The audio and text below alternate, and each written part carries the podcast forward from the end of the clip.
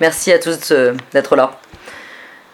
Et je remercie aussi beaucoup les organisateurs de la librairie.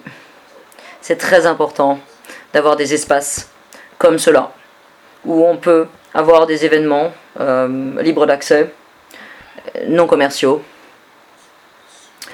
On pourrait penser que si je vais vous donner euh, une critique de la non-violence, que je commencerai par définir la violence. Et c'est l'un des problèmes principaux de la non-violence, c'est que la violence, c'est une catégorie tellement bateau.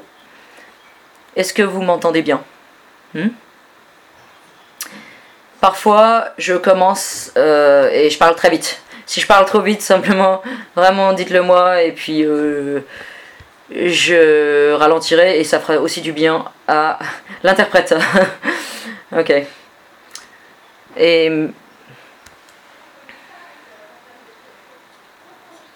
donc euh, j'ai pris part à beaucoup de débats sur la non-violence, vraiment très souvent.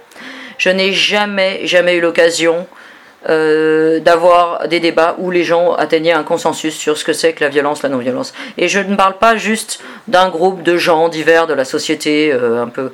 Je parle de finalement de genre de groupe un peu plus homogène, euh, qui auto-choisis, qui viennent prendre part à des débats particuliers. Je n'ai jamais approché le moindre consensus sur ce qu'est la violence à l'intérieur des mouvements sociaux.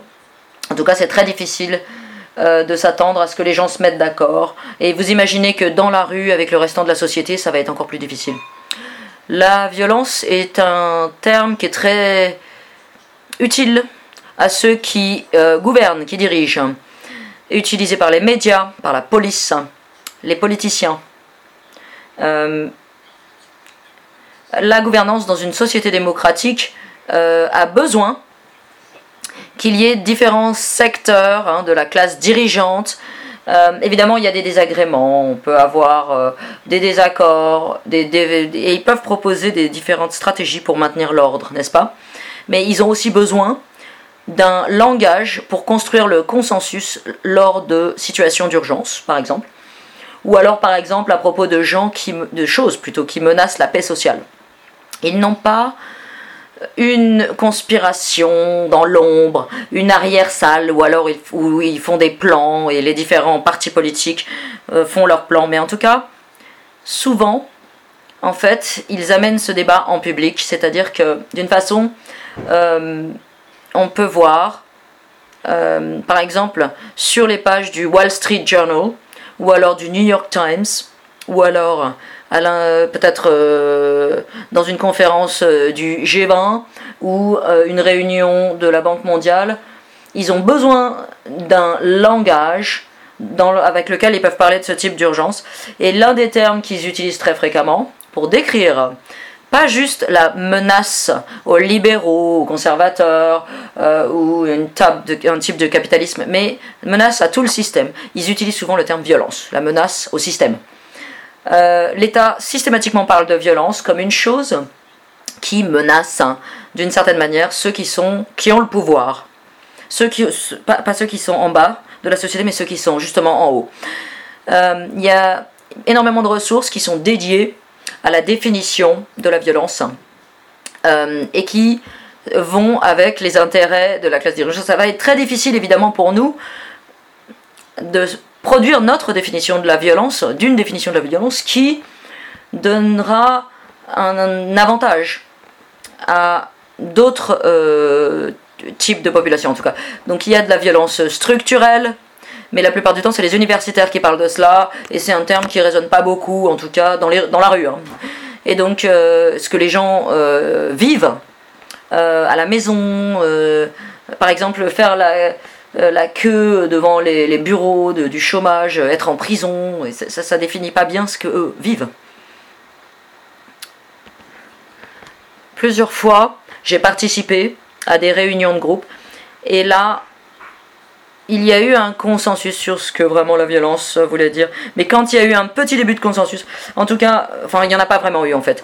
On a juste perdu notre temps parce que d'un côté des choses, c'était juste nous, entre nous, qui parlions de la définition. Et puis de l'autre côté, on avait, toujours pas, on n'a pas pu produire une catégorie avec des critères efficaces pour analyser nos tactiques, évaluer les méthodes que nous utilisons dans nos luttes contre le capitalisme et contre l'État, contre le patriarcat et contre euh, la destruction de l'environnement. Pour moi, ça n'a aucun sens euh, d'utiliser une catégorie dans laquelle on peut mettre tellement de choses différentes comme euh, un groupe de gens qui va euh, battre quelqu'un qui a peut-être commis de la violence euh, de genre, hein, ou alors euh, des gens du voisinage qui chassent et qui gardent leur voisinage justement contre les, des fascistes, ou alors quelqu'un qui casse la vitrine d'une banque. Euh, un pilote par exemple avec une cible militaire, ou alors un garde de prison qui enferme quelqu'un dans une geôle, enfin tout ça, ce sont des activités extrêmement différentes qui peuvent toutes être décrites comme de la violence. Mais en tout cas, il y a une partie de la violence qui reproduit des relations d'autorité, euh, autoritaire, sociale. Et il y en a d'autres qui cassent cette relation autoritaire, sociale. Donc ce sont des nouvelles relations qui commencent à se former dans ce cas-là. Euh, s'il y a une chose que j'apprécie, que j'évalue, euh, que j'apprécie à propos de la non-violence, c'est cet effort d'identifier un genre de, des critères dans nos actions pour empêcher la séparation des, des moyens et de la fin et des moyens. Reconnaître qu'il y a de nombreuses fois dans notre histoire, on a lutté contre l'autorité pour juste finalement créer une nouvelle forme d'autorité et puis une autre oppression qui succède. On a vraiment grand besoin de s'assurer que nos méthodes de lutte euh, sont émancipatoires, de libération, elle résulte dans des relations plus de, communes, de, de communauté, une, une, décentralisation, un partage et une auto-organisation de notre pouvoir social et pas du tout la concentration de ce pouvoir dans un type de nouvelle bureaucratie ou euh, dictature.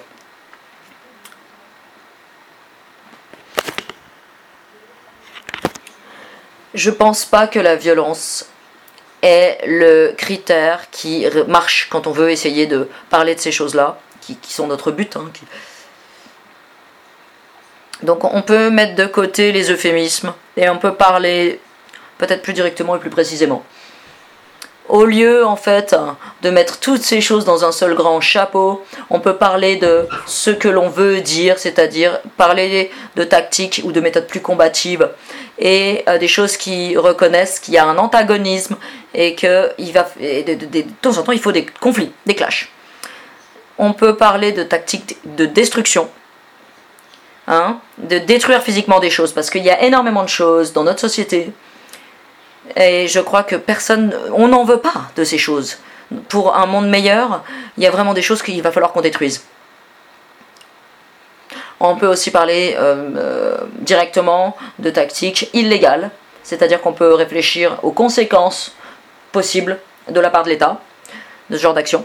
On peut même parler de tactiques euh, par la force, et on peut être honnête en disant, quand on est en conflit direct avec un groupe de gens, une institution, qui veut nous forcer à faire quelque chose, et nous, on ne veut pas faire cette chose qu'ils veulent nous forcer à faire. On peut aussi être honnête sur les émotions, nos émotions, et parler de tactiques euh, risquées qui sont dangereuses, qui font peur. Euh, au lieu de faire semblant qu'on est tous des super-héros de la révolution, on peut juste honnêtement dire Ok, je ne veux pas participer à cette action parce que ça m'inquiète et j'ai peur de ne pas pouvoir assumer les conséquences parce que le risque est trop grand pour moi.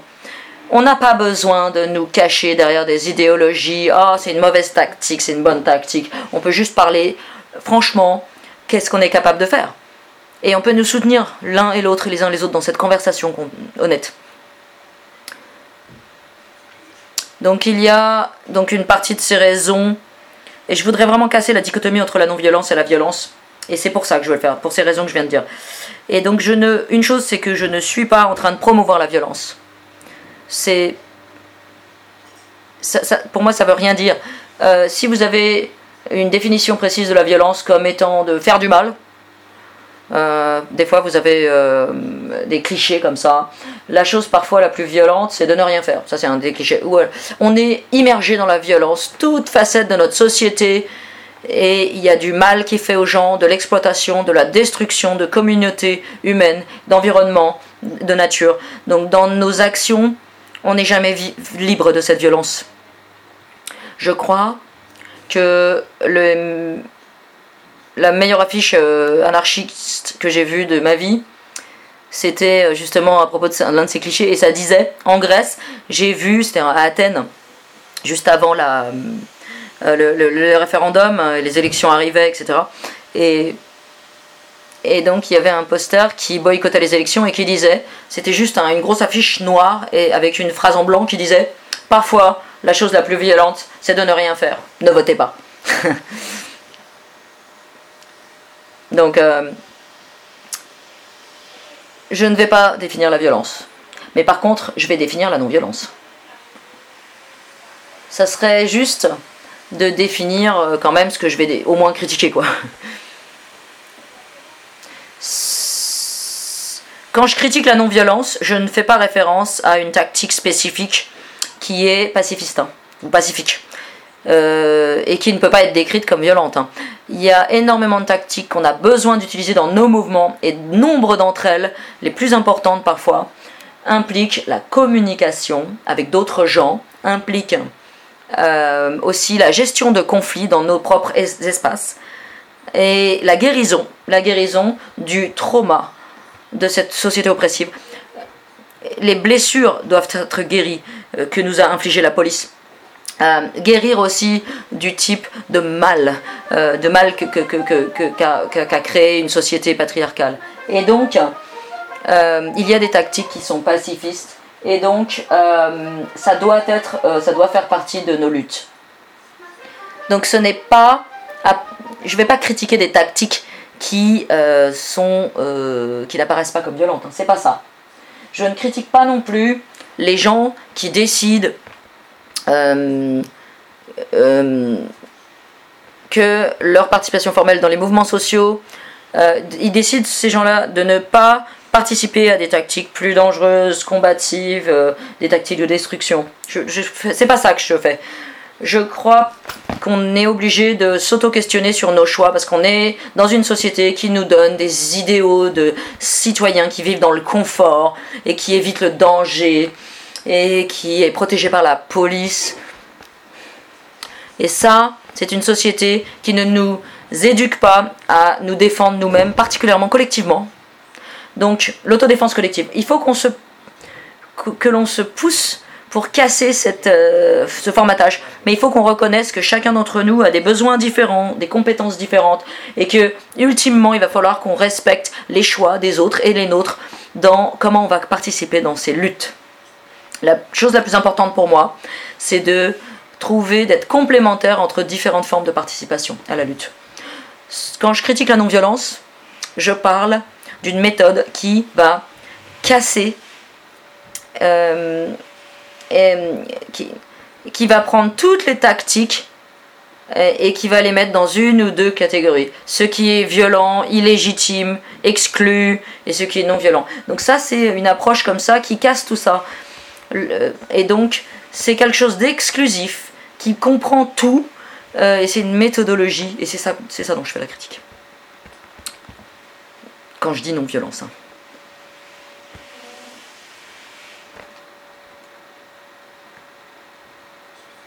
Je pense qu'on a besoin de trouver une façon de parler de méthodes de lutte qui ne vont pas recréer de nouvelles formes d'autorité coercitive ou d'oppression. Mais comme j'en parle indirectement, euh, on peut aussi parler directement et dire des méthodes anti-autoritaires, des méthodes libératrices, hein, émancipatoires, mais de, libération, ou des méthodes de centralisation qui sont autoritaires. Donc il y a ça, et en face il y a méthode oppressive, méthode autoritaire, centralisation, de centraliser. Il y a nous avons énormément de faits historiques de révolutions, je ne vais pas dire qui ont raté, mais en tout cas qui se sont trompés ou qui ont eu une défaite dans la façon dont elles, par la façon dont elles ont gagné, bizarrement. On a vraiment beaucoup de leçons historiques à tirer de tout ça. Je vais parler de ça. Euh, le mois dernier, avril, c'était avril 2018, c'était les 100 ans de la première euh, utilisation de la Tchéka, la police secrète du RSS, de l'Union soviétique. Ils ont monté une opération à Moscou, après à Saint-Pétersbourg. Hum, ils ont fait des descentes dans 26 euh, centres euh, anarchistes. Ils ont tué des centaines de gens. Ils en ont arrêté d'autres centaines. C'était le début du système du goulag, les arrestations en masse qui ont suivi.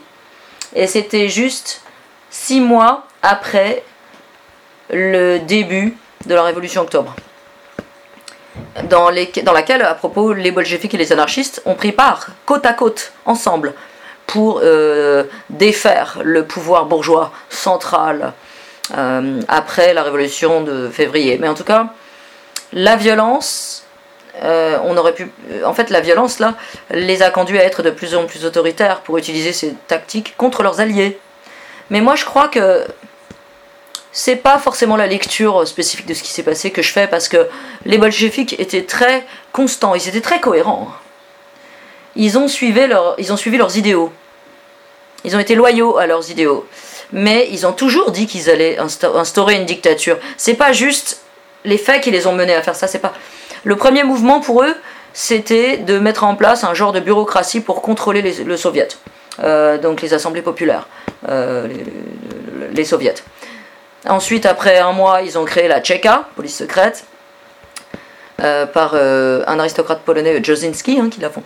Mais en tout cas, ça, c'est des tactiques qui sont finalement cohérentes. Créer une bureaucratie, essayer de monopoliser un mouvement, créer une force de police et tuer les gens avec lesquels on n'est pas d'accord. Pour moi, ça change rien, c'est exactement la même chose, c'est une activité autoritaire encore, où euh, l'usage de la violence pour abolir un gouvernement, essayer de, par exemple, arrêter une guerre impérialiste, aider les paysans à reprendre leurs terres, ce sont des tactiques qui encouragent le respect et la solidarité en revanche. C'est pas juste tuer les gens parce qu'on n'est pas d'accord avec, c'est pas pareil.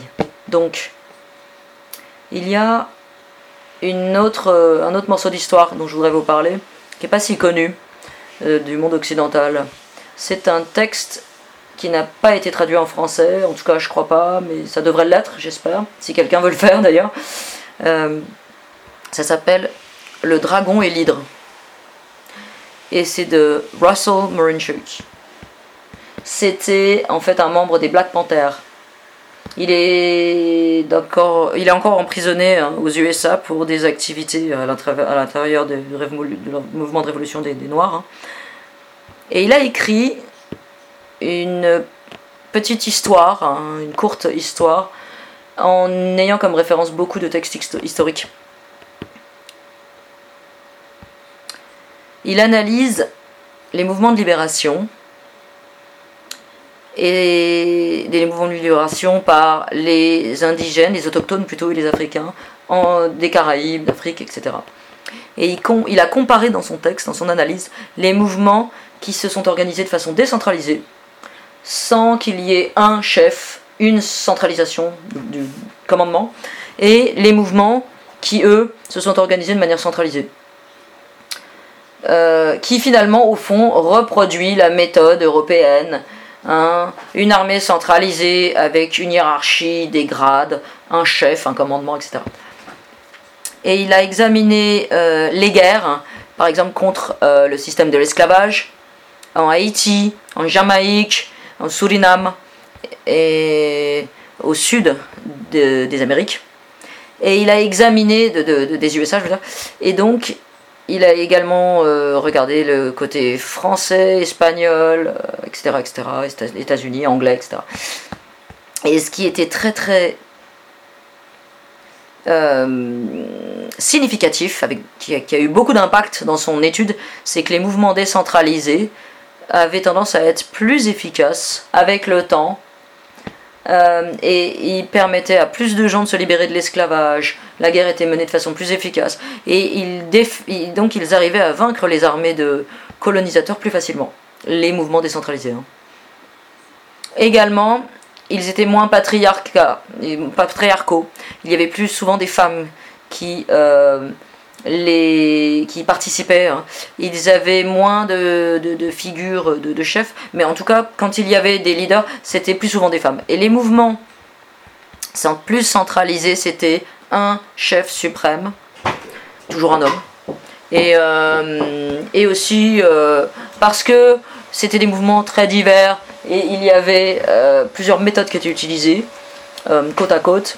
En tout cas, c'était plus souvent la partie centralisée du mouvement de lutte qui commençait le dialogue, la négociation avec les pouvoirs européens. et dans certains cas, qui a réinstallé l'esclavage. Donc, euh, c'était le dragon et l'hydre, et je crois que c'est une bonne étude de, l'histoire qui contient de, beaucoup d'exemples finalement, qui montrent que quand on regarde des critères un peu raisonnables, euh, il faut justement euh, faire en sorte que l'on ne sépare pas la fin des moyens. Hein la fin ne justifie pas les moyens. Il faut séparer ça. J'ai oublié de vous parler d'une chose à propos. Un aspect de quelques-unes des activités euh, que l'on nomme violentes. On nous éduque que la violence c'est pas bon pour les gens, ça fait du mal aux gens. Et donc qu'elle n'est pas compatible avec euh, un monde libertaire, parce que la violence c'est de la coercition, et si il y a quelques-uns parmi nous qui ont expérimenté le fait d'être parfois harcelés, bousculés, que ce soit par la police ou pour euh, des abus par exemple dans la famille, la maltraitance, alors on pense selon ces termes de violence et on en a été victime et on se dit non, non, non, non, non, ça c'est pas compatible, on veut pas de ça, ce n'est pas compatible avec un monde plus libre. Mais il y a une partie moins visible que l'on perd, ou plutôt une partie qui a été invisibilisée hein, exprès dans notre société, euh, et quelque chose qui est tout à fait anormal, ce sont des activités que l'on peut nommer comme violentes. Et ces activités-là, parfois, ont un effet de guérison. Quand quelqu'un est élevé dans une société particulière, toujours on nous éduque que on n'a pas de valeur, que l'on mérite d'être le sujet de ce harcèlement, de cette maltraitance, euh, insultée, abusée, et que finalement il y a une certaine classe de gens, que ce soit la police, les bureaucrates, leurs maris, euh, ils ont le droit finalement de les traiter comme ça et de leur faire du mal. Ça un effet psychologique très important et très bénéfique lorsque ce groupe se rend compte que finalement bah, ils, peuvent, se défendre. Et ils peuvent vraiment contre-attaquer, se défendre. Euh, je vais pas bien prononcer son nom, mais euh, Franz Fanon. Euh, Franz Fanon. Euh, un docteur de Martinique qui a participé à la lutte euh, indépendantiste contre la colonisation française en Algérie. Il a écrit en fait Franz Fanon sur l'important effet de guérison euh, qu'une lutte comme ça peut avoir dans la population algérienne. Il a dit qu'il y avait, il y avait énormément de problèmes de, psychologiques, hein, une anxiété généralisée que la colonisation a produite dans l'esprit des gens. Et euh, d'une très large part, ça, ça a été justement apaisé par le fait que les gens ont commencé à se défendre dans cette lutte. Et il a mis en contraste aussi le fait il y a des effets très négatifs psychologiques euh, du régime, des agents du régime colonial, de, coloniaux qui torturaient les gens. Et donc c'est intéressant comme fenêtre parce que c'est une façon aussi euh, par laquelle ces gens se sont déshumanisés. Hmm. C'est aux gens qui torturaient. Lorsque les gens se défendent, quand on se défend, on a l'occasion de changer les relations sociales, de changer tout ce qui est engrainé comme limite psychologique hein, qu'on nous a imprimé.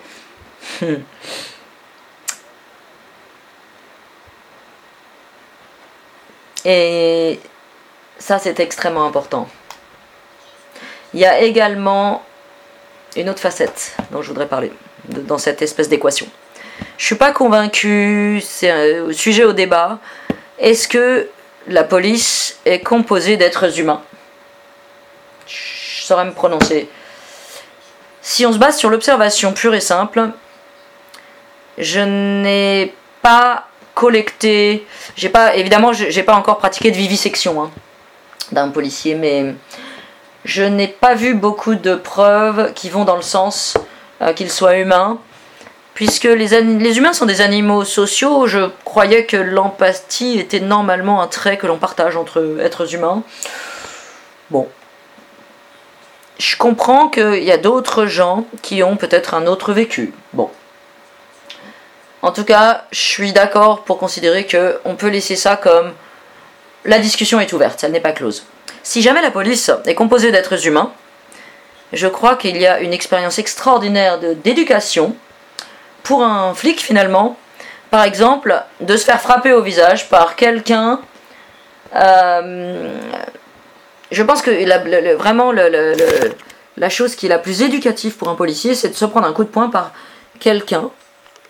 Je reprends donc, c'est une expérience extraordinaire et très éducative pour un flic de se prendre un coup de poing euh, par quelqu'un dont ils pensent que justement ils ont le droit de le battre, de le torturer, de l'enfermer parce qu'ils sont policiers. Euh, donc c'est bien de se prendre un coup de poing par un manifestant. Quand les gens euh, se défendent de l'oppression, c'est une façon de démontrer notre humanité. Cela force les gens qui sinon les opprimeraient à reconnaître que finalement ils ont d'autres besoins et d'autres désirs dans la vague de colonisation qui a envahi le monde, il y a eu un certain nombre de nations autochtones qui étaient traditionnellement pacifistes. Ils ont décidé de ne pas physiquement se battre contre les colons. Je ne, jamais je ne critiquerai ces peuples. Chacun sait ce qui est le mieux pour soi-même, collectivement, pour se préserver, etc. Préserver sa nation. Mais si vous examinez euh, la réponse des colonisateurs, c'est clair qu'être pacifique ne leur a pas, euh, dans les yeux des colonisateurs, ils n'ont pas gagné davantage d'humanité. Il y a énormément de ces peuples qui ont été littéralement éradiqués de la surface de la planète, sans un seul moment, de, sans un battement de cils et sans une seule once de sympathie. Euh, donc il y a un autre exemple historique dont je voudrais vous parler, qui justement nous montre quelques schémas comme ça. Aux États-Unis, surtout dans la gauche, mais pour toute la société, hein, il y a en fait une croyance populaire qui est vraiment gravée dans l'histoire officielle que la guerre américaine hein, contre le Vietnam a été arrêté par un mouvement de protestation pacifique. C'est ça qui a arrêté la guerre du Vietnam. Et effectivement, il y a eu des protestations hein, pacifiques, il y a eu des centaines de milliers de gens qui ont protesté dans la rue. Mais ce qui a été gommé de l'histoire, c'est qu'il y avait des milliers d'actions de sabotage qui étaient dirigées contre euh, l'armée euh, américaine, contre les bureaux de recrutement, de conscription, hein, tout, ces... Donc il y a eu énormément euh, contre les sociétés qui tiraient profit de la guerre, donc il y a eu énormément de, choses comme ça, et plein de méthodes euh, comme ça qui ont été complètement oubliées, effacées. Et à un certain point, ce mouvement de protestation aussi a disparu. Est-ce que vous savez Quand est-ce que ce mouvement de protestation pacifique a disparu? Pendant la guerre froide? Vous dites pendant la guerre froide? C'était effectivement pendant la guerre froide, mais il a disparu pas quand la guerre est finie, mais quand les euh, troupes US se sont retirées, ont été retirées du Vietnam. Après le retrait des troupes, il y a eu une campagne de bombes hein, pendant plusieurs années. Il y avait énormément de gens vietnamiens qui continuaient à être tués, mais pas autant de gens américains finalement, parce que les troupes ont été retirées et ils ont décidé de lancer les bombardements. Et c'est exactement à ce moment-là euh, que finalement les pacifistes euh, en lutte se sont rentrés chez eux en fait. Il y a un autre niveau de résistance à l'intérieur de l'armée américaine. Euh, c'est-à-dire de l'autre côté du Pacifique, donc au Vietnam. Ce mouvement a été influencé et radicalisé par le mouvement des Black Panthers euh, et des Latinos, les mouvements anticapitalistes, etc. Donc les soldats ont été radicalisés là-bas au Vietnam et la discipline a été réduite en miettes à l'intérieur de certains corps d'armée. Il y a énormément d'officiers haut placés qui écrivaient des rapports et qui recommandaient le retrait des troupes du Vietnam. Et ils disaient dans leur rapport Merde Il y a une grosse protestation complètement pacifique. Ils disaient pas, pardon, que, oh flûte alors, il y a une grosse protestation pacifiste, il faut qu'on retraite, il faut qu'on retire l'armée. Non, ils disaient dans leur rapport, si on n'enlève pas nos troupes, on va les perdre. Parce qu'ils visitaient des bases, hein, des campements, dans lesquels les officiers, au lieu de faire le salut quand un officier passe, les soldats en fait faisaient le symbole du, pouvoir, du Black Power. Et donc il y a énormément aussi d'officiers qui ont été tués par leurs propres soldats pendant ce temps-là. Ça arrivait très souvent, qu'on a même appelé ça par fragging. Ça veut dire vous dégoupillez une grenade à fragmentation et vous la lancez dans la tente des officiers. Et après, au moins pendant quelques semaines, pas la peine d'aller en mission, on restait tranquille. Le fragging, ce n'est pas mentionné. Et dans aucun des livres d'histoire, ce n'est mentionné. Hein. Dans ce que l'on donne à l'école, dans les documentaires, à la télé, on ne parle jamais de ça. il faut qu'on pense que finalement ce qui a marché c'est la tactique pacifique, hein, les manifs euh, pacifistes, etc. La dernière fois que je suis retourné aux États-Unis, j'ai rencontré un camarade plus âgé que moi. Et il est d'une classe sociale très pauvre. On l'a euh, traîné dans l'armée. Et à un moment, tous les soldats essayaient d'arrêter la guerre autant qu'ils le pouvaient. Et donc un jour, il y, a, un nouvel officier qui est venu. Il venait tout frais d'une école d'officiers, euh, évidemment classe un peu aristo. Euh, il venait tout fraîchement des États-Unis. Et donc il est venu au Vietnam de façon à pour diriger un groupe de soldats qui avaient été là dans des situations vraiment difficiles au combat pendant très longtemps. Et il voulait prouver qu'il était un dur. C'était un dur. Il y avait un soldat euh, dans ce bataillon qui avait des problèmes euh, psychiques, il marchait pas tout à fait comme les autres soldats dans sa tête, et il n'arrivait pas à faire les entraînements aussi vite que les autres soldats. Et normalement, les autres soldats s'occupaient de lui, le protégeaient. Mais ce nouvel officier est arrivé, tout frais, et ce soldat euh, n'allait pas assez vite. Et il voulait être un dur à cuire, et donc il a battu ce soldat. Et il l'a battu, il l'a cogné fort. Naturellement, les soldats ont fait ils ont en fait euh, fait un pot commun, hein, une tantine si vous voulez, euh, et ils ont fait un, ils ont mis un contrat sur la tête de cet officier pour le tuer. Hein. Hein Donc ils ont mis sa tête à prix en gros, cet officier qui avait battu leur camarade. Ils ont dû réunir quelque chose comme, je sais plus, 500 ou je sais pas combien de dollars pour tuer, pour que quelqu'un, en gros, élimine cet officier et ce vieux camarade que j'ai rencontré, il restait en fait euh, à l'extérieur de la tente de l'officier avec son fusil. Il l'a attendu pendant trois jours, il l'a attendu pour qu'il sorte. L'officier était terrifié, il pissait dans sa tente du coup. de façon à rester euh, hors de vue. Et au bout de trois jours, ils l'ont juste viré et il est retourné aux États-Unis. Hein. Rapatrié. Donc ça, c'était monnaie courante. Hein. Il y a eu un autre niveau de résistance. Il y a un autre niveau de résistance qui a été euh, mené par les gens au Vietnam. Et ça, c'est une condition sine qua non. C'est la condition nécessaire pour que toute forme de résistance puisse exister, toute autre forme. Les soldats n'ont commencé à combattre la guerre, à saboter la guerre. Ils ont commencé parce que c'était une situation dangereuse, parce qu'ils se faisaient tuer. Et ils se sont radicalisés, bien sûr, ce faisant. Et donc, ils ont commencé à se être en solidarité avec les Vietnamiens, mais pas seulement. C'était aussi, c'est pas juste ça, c'est aussi parce qu'eux-mêmes étaient en situation d'extrême danger. Les mouvements de protestation à l'intérieur des États-Unis ont commencé parce que les gens avaient peur d'être enrôlés de force et d'aller se faire tuer là-bas. Donc, sans si les Vietnamiens, les, gens au Vietnam, les Vietnamiens n'avaient pas commencé à tuer les Français d'abord et après les Américains, il n'y aurait pas eu de mouvement, il n'y aurait eu, aucun processus de voir l'humanité euh, chez ces gens qui se défendaient.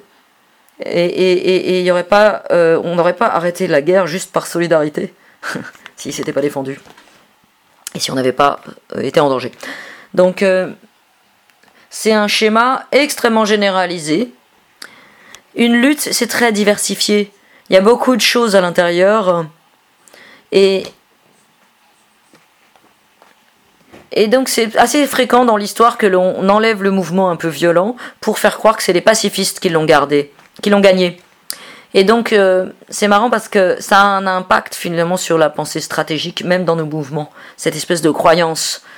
Euh, on peut avancer très vite dans l'histoire jusqu'à 2003. En 2003, il y a eu la plus grosse manif de toute l'histoire, le plus gros mouvement de protestation en mars. Il y avait des centaines de millions de gens partout dans le monde qui manifestaient leur protestation. En grande majorité, il y avait des villes et il y avait des manifestations et la plupart c'était des non-violents, c'est vrai. C'était fait dans la non-violence. Donc c'est l'un des rares cas d'un mouvement qui en fait était presque entièrement non-violent. C'est un rare exemple. Mais il y avait quand même quelques exceptions. Il y avait quelques émeutes à Barcelone, dans d'autres villes, il y avait des blocs, des barrages, etc. Mais en partie, hein, en, majeure partie, c'était non violent. C'était quoi? Ah, pardon, 2003, c'était contre l'invasion, contre l'invasion de l'Irak par les États-Unis. La gauche aux États-Unis a tellement cru en ses propres mensonges qu'après euh, cette protestation, ils ont prédit publiquement, vous pouvez lire hein, les coupures de presse, ils ont fait la prédiction que dire que cette, euh, ces protestations étaient si immenses et tellement pacifiques que maintenant ce serait impossible que les, les USA envahissent l'Irak. Ça nous serait impossible. Voilà la prédiction. Ils pensaient qu'en fait, ils étaient tellement persuadés qu'un mouvement pacifique pouvait arrêter quelque chose comme une guerre. Hmm. C'était aussi le plus gros et aussi le plus court hein, comme mouvement dans l'histoire du monde parce que ce mouvement c'est littéralement suicidé d'ennui.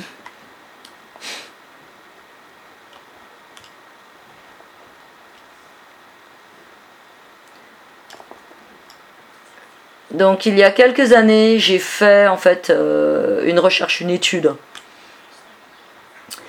en recensant tous les grands mouvements sociaux tous les soulèvements populaires, les insurrections, euh, tout ce que je pouvais trouver, tout, ce sur quoi je pouvais me documenter partout dans le monde. Depuis la fin euh, de la guerre froide, en 99, j'ai pris ça comme période. J'ai examiné, étudié 30-40 euh, cas comme ça, de, des mouvements les plus gros, de façon à essayer d'avoir un comparatif entre eux les tactiques, euh, les mouvements de paix, euh, et que peuvent-ils accomplir, et que peuvent accomplir les autres euh, types de méthodes? je suis personnellement un anarchiste, mon sentiment, c'est qu'on n'a pas encore gagné. On ne peut pas dire qu'on a eu des victoires. On peut parler de victoires, on a eu des victoires, on a eu des succès, on a eu des choses qui ont bien marché. Mais vraiment, tout ce qu'on a finalement, c'est quand même une longue histoire, une succession de défaites. Parfois des défaites très belles et très inspirantes, des leçons stratégiques aussi apprises. Certaines des défaites qui nous dépriment et qui nous embarrassent, qui nous... Et puis il y a beaucoup de défaites qui sont un peu un mélange des deux. Hmm. Je cherchais quels critères utiliser, quels indicateurs pour mesurer ces différents mouvements. Euh, j'ai fait, j'ai décidé d'examiner euh, les gains qui ont été, les bénéfices qu'on a gagnés, ce qu'on a gagné concrètement. Évidemment, on n'a pas encore aboli toute forme d'autorité oppressive à l'intérieur de nos luttes. On gagne de petites, euh, on a encore des petits gains qui rendent, qui font une différence dans nos vies qui rendent nos vies meilleures. Et ça, c'est important. Euh, on peut utiliser la phrase on ne veut pas on veut pas on peut toujours dire nous on veut pas que des miettes on veut pas juste une plus grosse part. On veut toute la boulangerie nous. Et c'est vrai et ça reste vrai. Dans mon esprit moi je veux toute la boulangerie. Et je veux complètement changer la boulangerie de façon à ce que personne ne travaille euh, dans un travail salarial.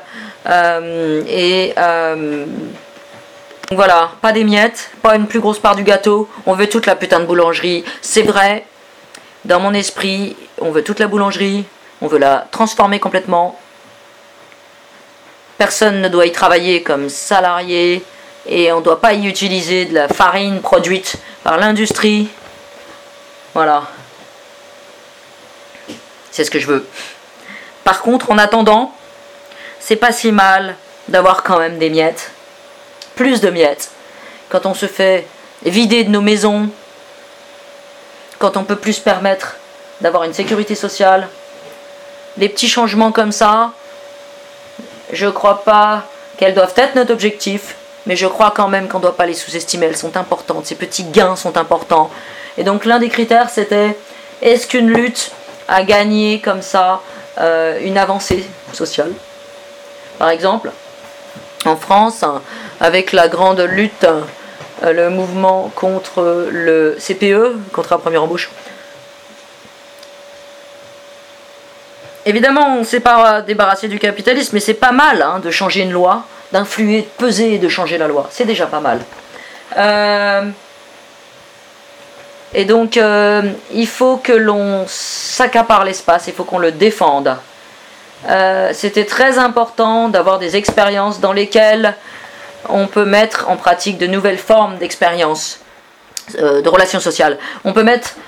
la vie est organisée, peut-être. Euh, la vie peut s'organiser de façon plus collective. Il y a des expériences qui montrent que. ils nous mentent quand ils disent que le capitalisme c'est la seule voie finalement. Et il y a des expériences dans lesquelles qui inspire les gens pour le restant de leur vie et qui nous donne de la force, qu'on continue à lutter. Donc, euh, peut-être qu'on va perdre physiquement, mais euh, par exemple, si on perd la ZAD, physiquement, matériellement, on va jamais l'oublier par contre. Et aussi longtemps que, tant que le capitalisme existera dans l'État, chaque espace de libération Évidemment, ces jours sont comptés à ces espaces-là. Alors, ces espaces, ces espaces-là, leur mort est annoncée. Ils vont peut-être mourir parce qu'ils vont venir, ils vont nous virer des espaces. Peut-être que ces espaces-là vont mourir parce qu'on n'arrivait pas à les maintenir à cause du stress de, qui vient du capitalisme. Peut-être qu'ils vont mourir parce que on a été menacé et parce que finalement on va l'abandonner cet espace, je ne sais pas. Les jours de ces espaces libérés sont comptés, mais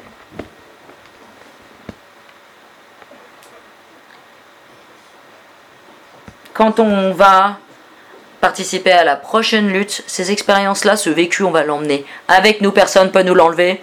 La question, c'est d'attraper, de, s'accaparer de l'espace, de libérer, même si c'est un court instant. Ça, c'est important on s'accapare l'espace, on libère l'espace, peu importe si c'est momentané.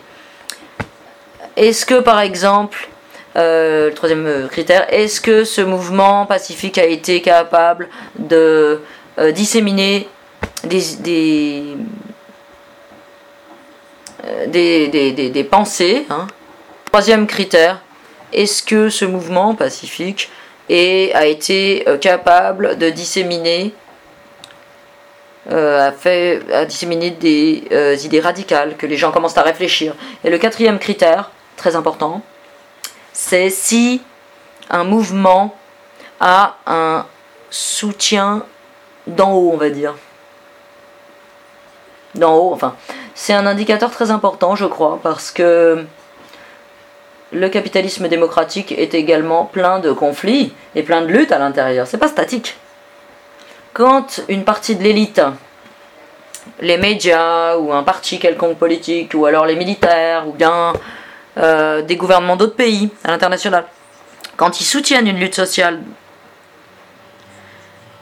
c'est souvent, ça indique que peut-être que ce mouvement n'est peut-être pas si révolutionnaire, que peut-être que c'est une lutte qui va provoquer un changement, mais qui va au fond permettre au capitalisme de progresser, à l'inverse.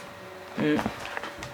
Euh, j'ai utilisé ces quatre critères d'étude et j'ai examiné ces mouvements sociaux depuis la fin de la guerre froide. Et je me suis rendu compte que les seuls mouvements qui ont eu des éléments de combat, qui ont pratiqué le combat dans les rues, ce sont les seuls qui ont été capables de défendre ces espaces, ces aires. Et donc, dans lequel on a créé et transformé des relations sociales. Et donc la création, la transformation des relations sociales est bien plus, c'est bien plus accompagné des mouvements avec beaucoup de diversité, mais qui ont comporté des, euh, parties de, combat, hein, combatives. J'ai pas trouvé un seul exemple d'un mouvement euh, de, pacifistes hein, qui a été capable de se défendre avec juste des tactiques euh, pacifistes, de non-violence, pardon. Les mouvements non violents, par contre, était très bon pour, pour avoir, produire un certain type de changement. Un changement de régime. Remplacer un gouvernement par un autre. Par exemple, dans la révolution bulldozer organisée par Hotpol en Serbie, dans la révolution orange en Ukraine, la révolution de la rose, la révolution seed des gouvernements impopulaires, corrompus, ont été jetés dehors. Et de nouveaux gouvernements les ont remplacés. Étrangement, un ou deux ans après, à chaque fois hein, ça s'est arrivé, les nouveaux gouvernements avaient finalement le même niveau d'impopularité que le gouvernement qu'ils avaient euh, euh, chassé auparavant, et euh, avec beaucoup de scandales de corruption, etc et, etc., etc. Donc, et il est arrivé que à chaque fois, le gouvernement qui a été vidé était plus, par exemple, aligné avec la Russie et que le nouveau gouvernement n'était pas seulement aligné avec l'Union européenne et les États-Unis, mais finalement les militants, les activistes qui ont organisé ces mouvements touchaient de l'argent des gouvernements américains et européens. Euh, ces mouvements et qui sont finalement la forme principale de non-violence aujourd'hui. Aujourd'hui, il n'y a pas de mouvement fort partout dans le monde hein, qui suit les méthodes de Martin Luther King ou Mahatma Gandhi. Ça, ça fait partie, c'est de l'histoire ancienne, ça finit ça. La forme dominante de non-violence aujourd'hui, c'est la méthodologie, le formatage qui a été développé par Gene Sharp, qui est un. On, lui, on, dit, on, par exemple, on lui doit Hotpol en Serbie, c'est l'architecte de la révolution de là-bas. Donc c'est ce stratège. Gene Sharp a reçu de l'argent de, du départ de, la défense hein, des USA pour son euh, doctorat. et qui, en fait examinait les méthodes de non-violence, le changement de gouvernement, du régime. Certains d'activistes hein, de haute pôle, euh, des chefs, hein, ont été en fait embauchés. Euh, ils travaillaient en fait à des campagnes menées par Stratfor, qui est l'un des plus grosses sociétés de sécurité privée euh, dans le monde, hein, et aux États-Unis aussi.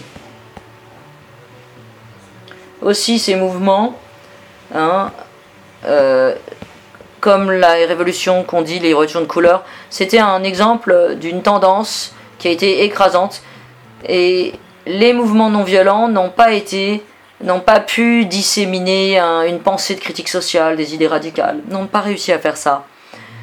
C'était en fait les mouvements les plus combatifs qui ont justement disséminé ces idées.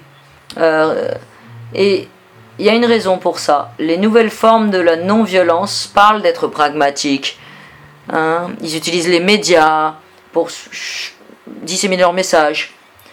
Et chacun sait que les médias, évidemment, ne participent pas dans une analyse historique ou dans un débat. En fait, ils, euh, ils vendent des marques. Donc il fallait et donc finalement la non-violence c'était comme une marque, une autre marque qui a été vendue par ces médias. La stratégie c'était toujours autour d'un seul mot par exemple, un slogan, une couleur par exemple. Vous aviez, euh, c'était vraiment un truc très simpliste. Par exemple en Ukraine, vous avez le slogan qui c'était TAC, ça voulait dire oui. Waouh! Ils ont vraiment fait un travail extraordinaire de, disséminer ce message inspirant pour des milliers de gens hein, euh, contre le capitalisme, le patriarcat, la destruction de l'environnement, contre les prisons. Et le mouvement et le slogan c'était oui. Oh là. et c'est vraiment essentiel parce qu'ils voulaient s'assurer justement que ce pouvoir populaire qui se crée dans la rue finalement, jamais n'aurait la moindre chance de s'auto-organiser. Il voulait surtout pas, il voulait surtout empêcher, empêcher ça, empêcher les gens de débattre et de parler des contradictions, questionner le nationalisme, le capitalisme, les choses qui sont venues plus tard, quelques années plus tard, euh, dans euh, la révolte plus violente et la guerre civile en Ukraine. Hein. c'est venu plus tard. Donc il voulait aussi s'assurer que ces contradictions continue à demeurer de façon à ce que les gens de la rue ne puissent jamais s'auto-organiser. Euh, voilà. Et aussi, dans ces mouvements, ils étaient complètement incapables de se défendre contre l'oppression. Donc, par, exemple, il y a eu un, il y a eu un, un essai au Benelux pour organiser un coup d'État Également, ces mouvements étaient complètement incapables de se défendre contre l'oppression. Par exemple, en Biélorussie, pardon, il y avait un, essai de révolution là-bas. Et les gouvernements n'ont pas envoyé toutes les forces de police contre pour arrêter le mouvement. Parce que, fait, ces mouvements étaient soutenus par les médias. Hein. Euh, mais en tout cas, en Biélorussie, qui était plus lié à la Russie, hein, euh, en tout cas en Biélorussie, pardon, ils ont envoyé les mouvements. Et le mouvement n'a pas été capable de résister il s'est démantelé, il a échoué. Il y avait un autre exemple.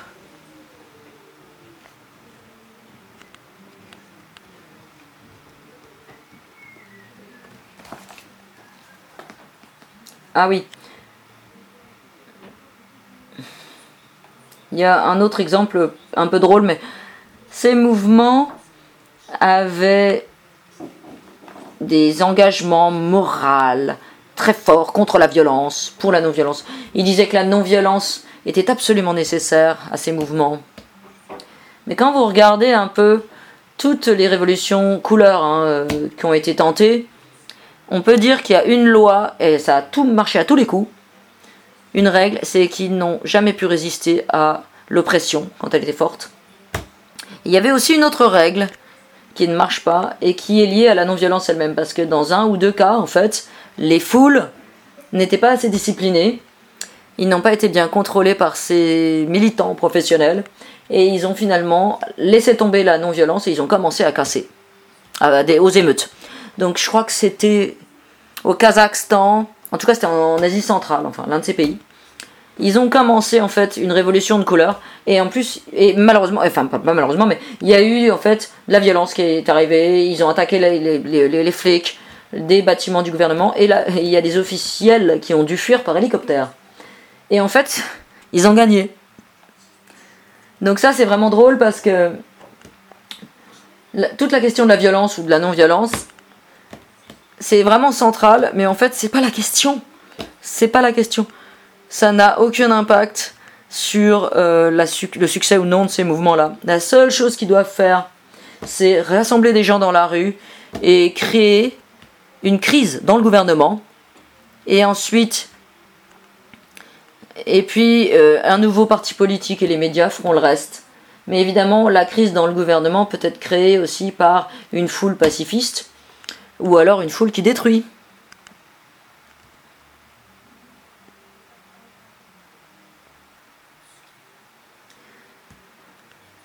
Pour revenir en fait à ces quatre critères d'étude, presque tous les mouvements ou tous les mouvements non-violence euh, avait un genre de soutien comme ça euh, de l'élite. C'est depuis la fin de la guerre froide. Et à l'intérieur de la méthodologie de Gene Sharp, c'est très explicite, c'est une méthode interclasse. Quand on parle de capitalisme, on examine des points communs avec la classe des nantis. Et quelques tactiques qu'il a recommandées étaient des tactiques qui ne pouvaient être menées que par des riches. Je crois que ça clarifie énormément quel genre de transformation on parle quand on parle de mouvements de non-violence qui amènent une transformation. D'un autre côté, il y avait, pour des mouvements euh, de, combat qui avaient un soutien comme ça, de l'élite peut-être, je sais pas. C'était toujours des cas de conflits armés dans lesquels il y a une force rebelle qui essaye de euh, supprimer un gouvernement et qui était soutenu par d'autres gouvernements. En tout cas, en Libye, c'était ça. Il y avait des rebelles qui ont eu le soutien d'États européens, des États-Unis. Euh, ces mouvements, par contre, plus décentralisés, qui utilisent une diversité de tactiques, étaient le moins susceptibles d'avoir un soutien de, classe d'élite, enfin un soutien de... Ce qui veut dire que on combat vraiment, on est dans la situation la plus difficile quand on est comme ça. Et également, pourtant, la situation de lutte les plus réalistes et les plus pragmatiques, parce que ces mouvements ne croient pas que ceux qui possèdent le monde ne croient pas qu'ils vont nous aider à détruire leur système. Hein Donc, euh, voyons. Je veux vous donner un autre exemple. Je sais qu'il fait chaud. Je sais que vous êtes serrés comme des sardines. Est-ce que vous avez assez d'énergie? Je, je continue Bon, apparemment oui. Je veux vraiment qu'il y ait un débat, une discussion après ça. Donc. Euh,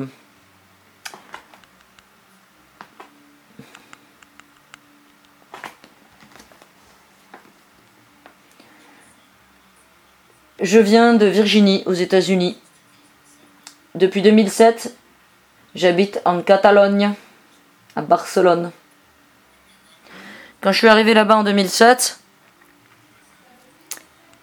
j'étais cet anarchiste américain, j'avais des idées très romantiques. Waouh, révolution à Barcelone, en Catalogne.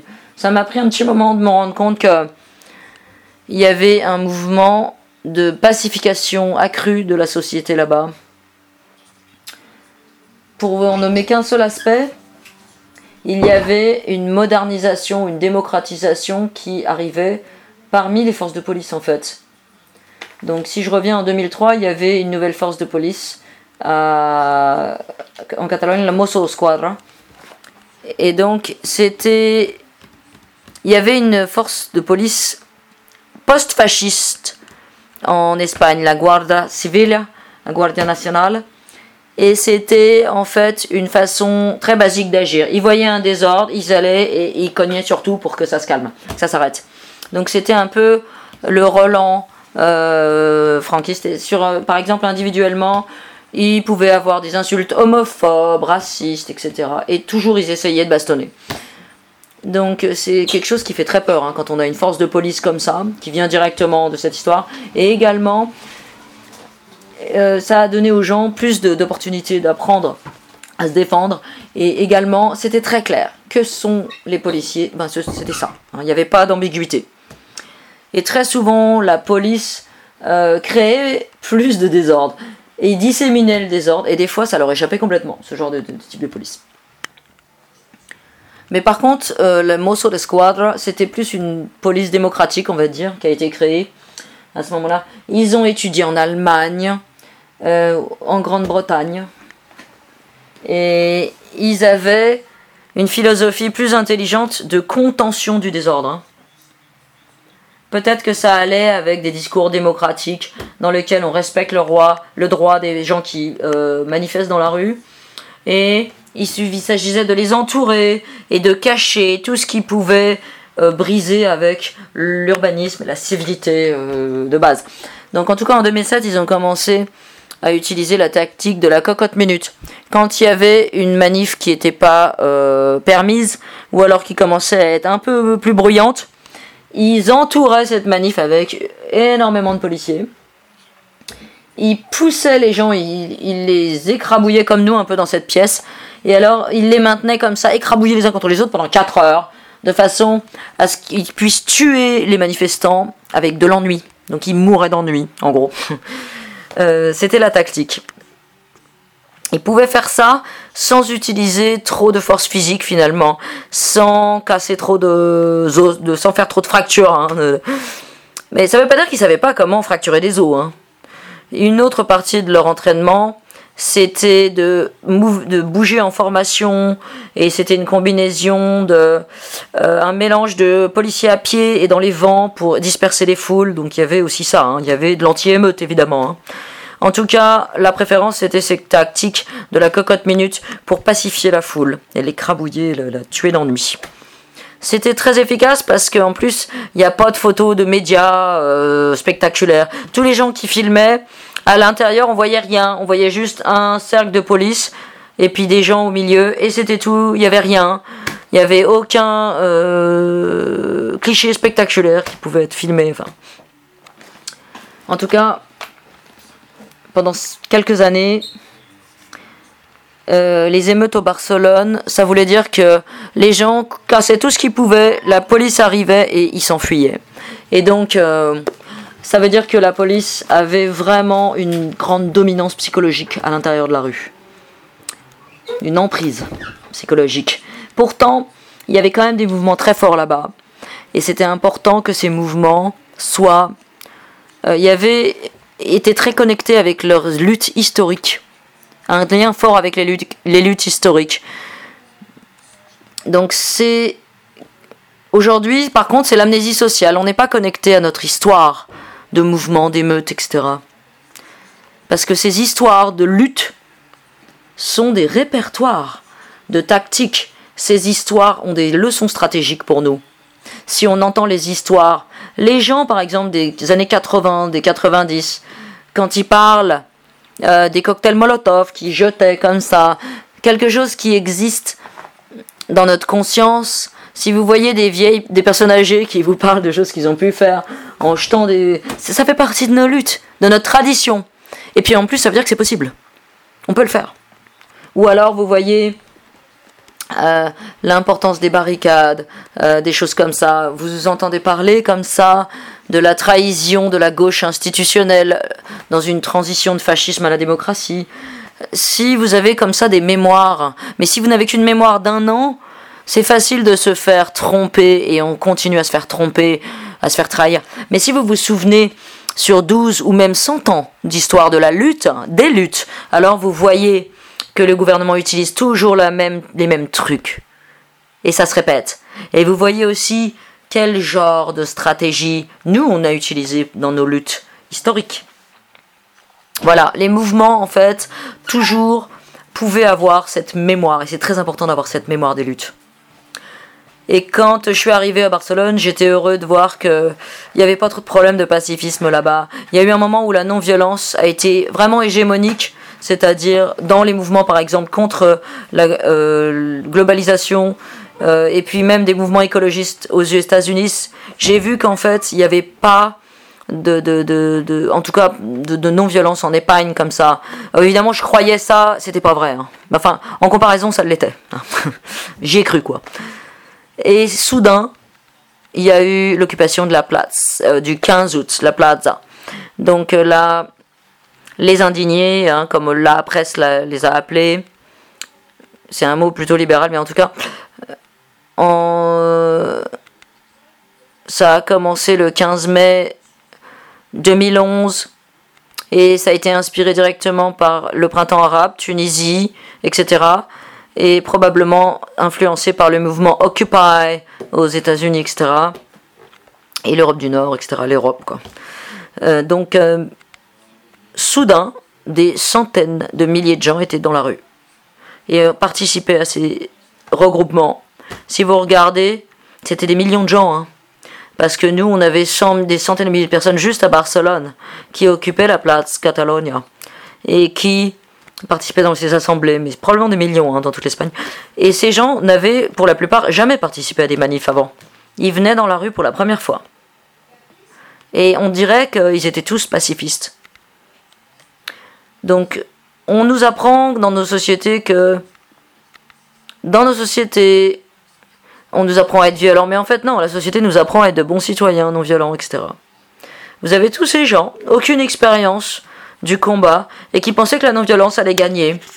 Et il n'y a même pas eu de discussion, rien d'autre n'était acceptable. Donc y a, souvent, nous, on a essayé de s'organiser un débat au moins sur la question de la violence, non-violence, place Catalogne. Et alors, il y avait pas mal d'auto-organisation, des débats, des discussions, plein de choses se passaient, place Catalogne. Mais la question de la non-violence n'était pas permise. C'était la critique de la non-violence n'est pas permise.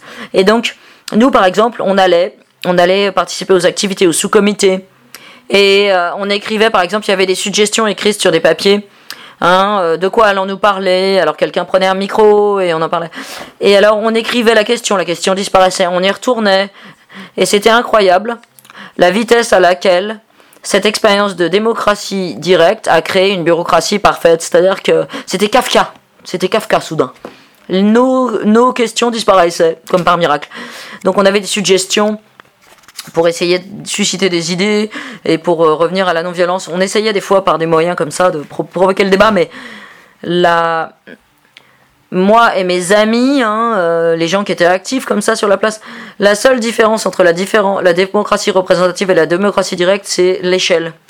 C'est-à-dire qu'en fait, on s'est rendu compte que ils ont également euh, enclin à manipuler, euh, également euh, prompte à finalement retirer, par exemple, qu'on passe quelques minutes à voter ou alors qu'on s'assoit pendant des heures, où il y a 100 000 personnes sur la place. Vous imaginez le processus. Hein. Vous avez énormément d'opportunités de participer au débat, prendre le micro, etc. Vous imaginez comment ça se passe? Tout le monde disait oui, non. Enfin, vous voyez, c'était. En fait, c'était la même chose. On s'est rendu compte que c'était euh, quelque chose de très euh, en miroir, quoi. Donc en fait, on a été entouré de pacifistes mais de non-violents extrêmes, d'extrémistes de la non-violence. Non, non, mais vraiment. J'avais déjà rencontré des non-violents avant aux États-Unis, dans les manifestations contre les guerres. Des, hein. Et la prochaine fois, en fait, que j'ai été attaqué pendant une manif, c'était pas par la police, c'était par un pacifiste. Tu sais, il y a des gens qui sont vraiment des, bonnes personnes et qui sont engagés dans la lutte et solidaires. Mais alors, ces nouveaux pacifistes sur la place Catalogne étaient tellement extrémistes extrême qu'en fait, il y avait une initiative euh, pour euh, rendre, transformer la place Catalogne en un jardin, un potager, et ils ont trouvé que c'était violent. Donc ils se sont opposés à ça. C'était des, je sais pas comment dire, des, pacifistes radicaux ou de, de, extrémistes quoi. Et donc en fait, euh, c'était un, ils pensaient que c'était un manque de polité, de civisme, si vous voulez, de retourner la pelouse et de faire un potager. Enfin, euh, donc ils pensaient que c'était violent. c'était vraiment... Ces gars-là me faisaient peur. Hein. Dans beaucoup de, manifs, et à Barcelone c'est une tradition, si vous faites une manif, vous mettez par exemple des affiches, euh, vous taguez les murs. Hein. Si vous êtes plus fort, vous cassez les banques. Si vous êtes plus faible, vous cassez pas les banques. Mais en tout cas, Euh, déjà, le tag, on taguait, on met des affiches, ça fait partie quand même d'une manif. Et soudain, nous étions dans une situation où, par exemple, on était en train de taguer une banque et il y a un pacifiste qui arrivait en disant non, non. Donc, euh, et, alors, euh, il y a des gens en fait qui décidaient, qui choisissaient une stratégie de conflit, qui reconnaissaient que le conflit est une bonne chose, que le conflit en fait c'est la façon dont les gens grandissent et apprennent. Mais on trouvait le point de conflit. Il, fallait, il faut qu'on trouve le point de conflit. Ça voulait dire qu'il fallait pas faire une ou deux choses. Il fallait pas rentrer en disant c'est vraiment de la merde réformiste, je m'en vais. Donc il fallait pas qu'on fasse ça. Et en même temps, il fallait pas qu'à l'autre extrême on se dise ces gens-là, écoute, euh, ce sont des enfoirés de pacifistes. Nous, on va mettre nos masques, on va prendre nos bâtons et s'ils essayent de nous emmerder, on va les chasser à coups de bâton. C'était pas ça qu'on voulait. On voulait pas les chasser de la rue, ces gens, ni rentrer chez nous dégoûtés. On voulait pas monopoliser le mouvement. Mais il fallait qu'on identifie le point de conflit et il fallait que l'on agisse à l'intérieur du conflit une fois identifié. Donc le point de conflit, c'était le tag sur les murs. Ça voulait dire, on avait une personne qui taguait les murs, et puis on avait dix personnes qui protégeaient le tagueur aligné autour. Et en fait, une chose intéressante a commencé à se produire, c'est que les pacifistes nous voyaient taguer, et là, ils commençaient à courir. Et ils voyaient les dix personnes comme ça, les, gardiens du tagger. Et là, on se disait, bon, finalement, il faut qu'on parle, parce qu'on peut pas l'arrêter physiquement, parce que, bon, finalement, quand même, hein, ça marche toujours un peu comme... Et donc, il y avait la barrière humaine, et là, on commençait à se faire insulter. Mais qu'est-ce que vous faites? Vous êtes en train de tout faire foirer, vous nous donnez une mauvaise image. Oh, euh, laisse cette pauvre banque. Qu'est-ce que cette pauvre banque t'a fait? Enfin, je sais pas ce qu'il savait, mais non, en fait, c'est pas ce qu'il disait, mais enfin, bon, t'imagines. Alors, les gens, en fait, euh, commençaient donc à répondre et nous donnaient et leur donnaient des raisons. Pourquoi on tague les banques? On parlait de toutes ces choses terribles que font les banques. On parlait de cette tradition de la manif, de, l'émeute, de la protestation. Euh, et ça voulait dire qu'en fait, les gens dans la foule commençaient à entendre qu'il y avait des raisons pour lesquelles on pouvait taguer une banque. Que les gens finalement ont beaucoup réfléchi à la question pourquoi taguer une banque? Et en fait, quelque chose d'autre s'est produit. Au début, on n'entendait que les voix des pacifiques dans, ces mouvements. Et c'était une hégémonie, hein. les idées normalisantes dans la société. C'est pas très courageux de crier une idée qui est hégémonique. Mais quand il y a une réponse de l'autre côté et un débat, et il y a des gens qui sont pour et des gens qui sont contre, il y a des gens qui finalement qu'on a entendu dans la foule qui étaient en faveur de ces actions de sabotage de tag. Des gens inconnus, des étrangers parfaits, ont commencé à dire, à parler. Certains étaient pour. Et certains d'autres étaient contre le pacifique, le, le pacifisme. Et on s'est dit, tiens, Finalement, on n'a pas pensé. On s'est dit au début, on a cru, oh là là, toutes les foules est pleines de pacifistes. Ben non. On a pensé qu'il y avait des gens dans la foule qui étaient pas pour le pacifisme, mais ils ne pensaient pas avoir la légitime euh, droit de participer et d'être contre. Alors il y a eu comment Il y a eu ces voix discordantes en fait. et ensuite, au bout de quelques mois, ça a été considéré plus acceptable de taguer les murs, les banques, évidemment. Et les gens sont passés au prochain plan, point de conflit qui était, par exemple, avoir des masques, hein. euh, avoir, avoir euh, des. Alors, euh, ok, vous pouvez taguer les banques, mais faut pas mettre de cagoule parce que seuls les gens qui ont honte de ce qu'ils font mettent des cagoules. Alors là, on a commencé à parler justement et de choses nouvelles. Tu sais, les caméras, les caméras de surveillance. Et puis finalement, de police qui nous.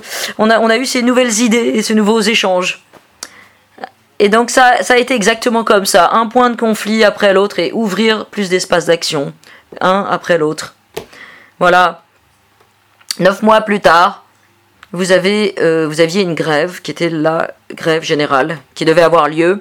2010, il y a eu un cycle de grève générale en Espagne contre les mesures d'austérité.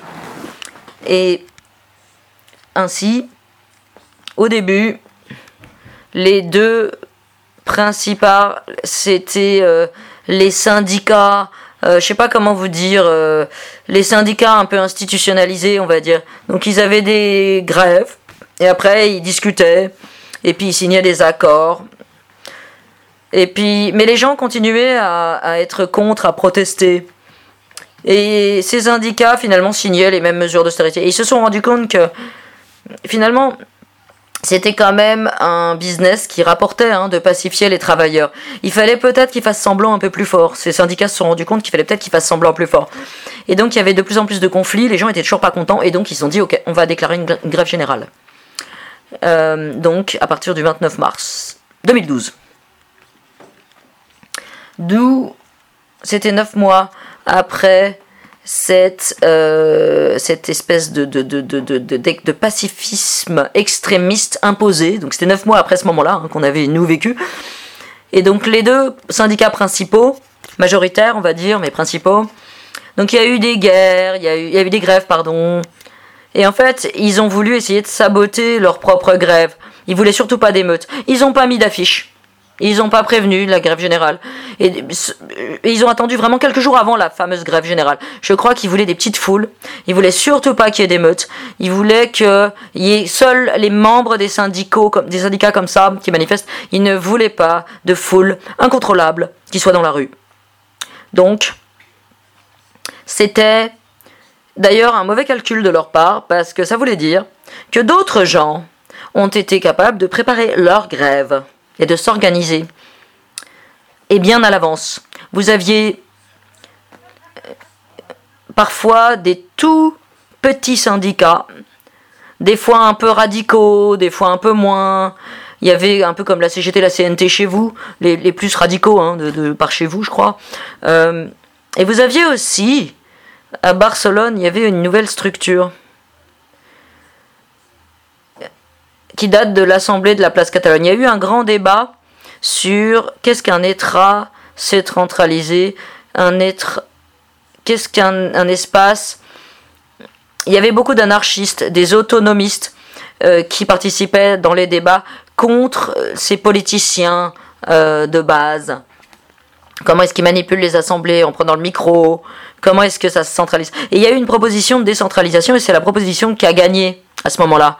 On savait qu'il y aurait toujours des bureaucrates qui essayaient d'arrêter tout ça, mais en tout cas, ça a gagné. À l'Assemblée de la place Catalogne, ça s'est décentralisé et vous avez des assemblées de voisinage qui se sont créées dans 20 voisinages, 20 hein, quartiers, des assemblées de quartiers. Et du coup, c'était beaucoup plus difficile à contrôler quand c'était disséminé comme ça par ces groupes autoritaires. Hein. Ils ne pouvaient pas juste aller se saisir d'un espace centralisé de protestation.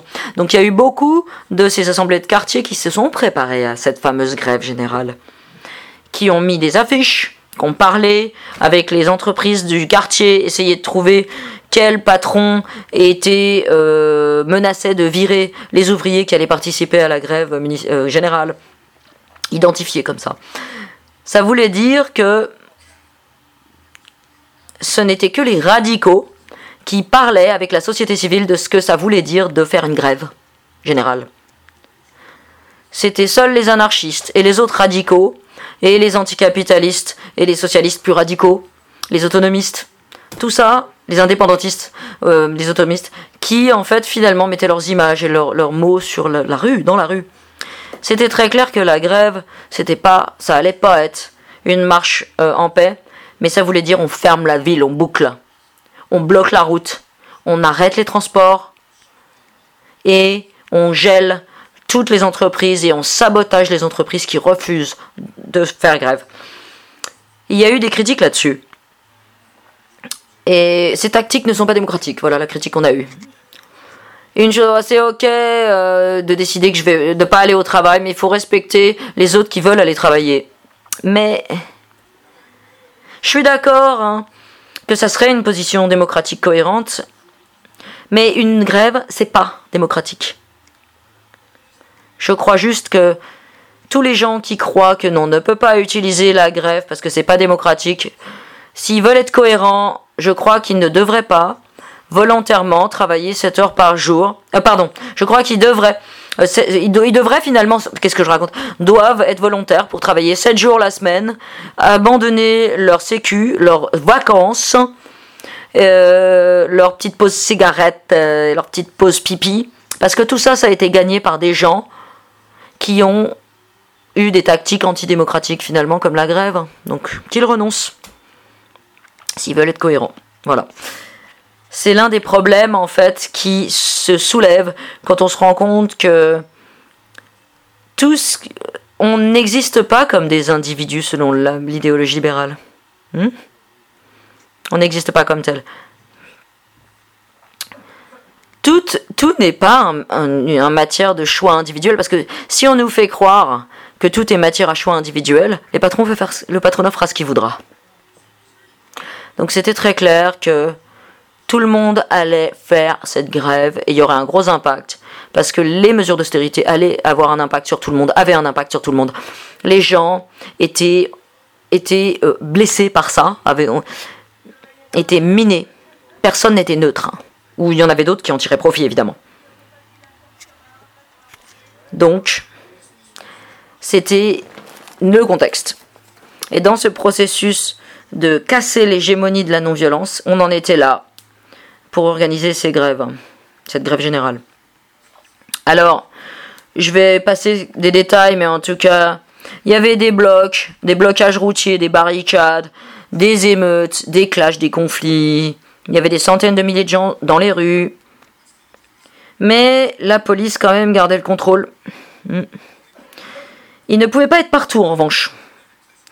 Mais à chaque fois qu'ils arrivaient, ils pouvaient reprendre euh, l'espace, la rue et les gens, euh, chasser les gens, hein, manifestants. Alors j'ai quand même une histoire à vous raconter, j'aimerais bien, parce que il y avait, il y a une rue, il y a eu euh, une, pardon, une manif anarchiste, et on a choisi une, une rue de commerce extrêmement luxueuse, bourgeoise, et on a foutu le feu là-bas. Tous les banques brûlaient, tous les magasins de luxe et tout ça, ça brûlait. Et si vous passiez à côté après la manif, hein, donc ça, vous voyez tous les gens du quartier qui sortaient, qui se promenaient, et qui souriaient, qui jouaient, et qui s'émerveillaient de ces incendies. C'était des gens normaux, hein. C'était pas juste cet arrêt d'anarchistes qui était déjà parti euh, avec les mots. Non, c'était des gens normaux qui s'arrêtaient, qui jouaient, et qui finalement euh, leur cœur battait au même rythme. et, alors c'était vraiment, euh, ils allaient pas faire leurs courses, aller travailler, aller leurs existences stressantes avec la voiture, avec leurs horaires à respecter. C'était plus ça. Hein, le travail, non, c'était comme une espèce de grande récréation. Et c'était des gens normaux qui partaient, qui se promenaient comme ça dans cette rue en feu.